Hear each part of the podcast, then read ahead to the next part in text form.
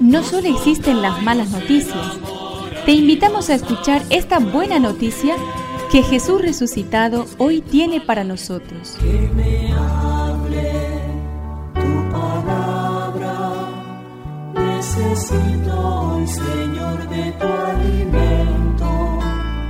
Hoy en todo el mundo se escuchará esta palabra. Mateo 17 del 1 al 9. Jesús tomó a Pedro, a Santiago y a su hermano Juan y los llevó aparte a un monte elevado.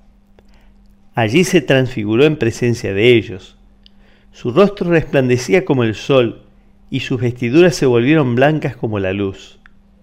De pronto se les aparecieron Moisés y Elías hablando con Jesús.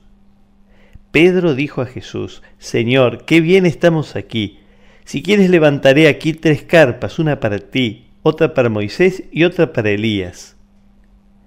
Todavía estaba hablando cuando una nube luminosa los cubrió con su sombra, y se oyó una voz que decía desde la nube, Este es mi Hijo muy querido, en quien tengo puesta mi predilección. Escúchenlo. Al oír esto los discípulos cayeron con el rostro en tierra, llenos de temor. Jesús se acercó a ellos y tocándolos les dijo, levántense, no tengan miedo. Cuando alzaron los ojos, no vieron a nadie más que a Jesús solo. Mientras bajaban del monte, Jesús les ordenó, no hablen a nadie de esta visión hasta que el Hijo del Hombre resucite de entre los muertos.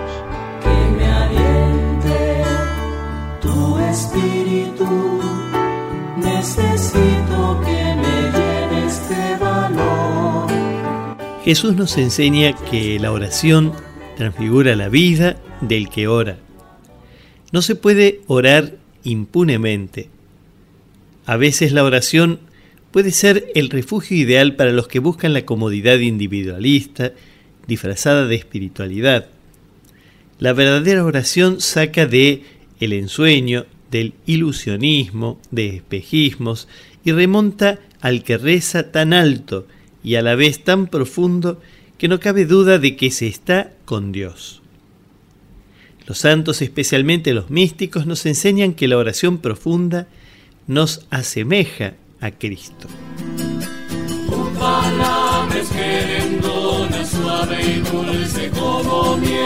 Es una contribución de la parroquia catedral para este año misionero diocesano.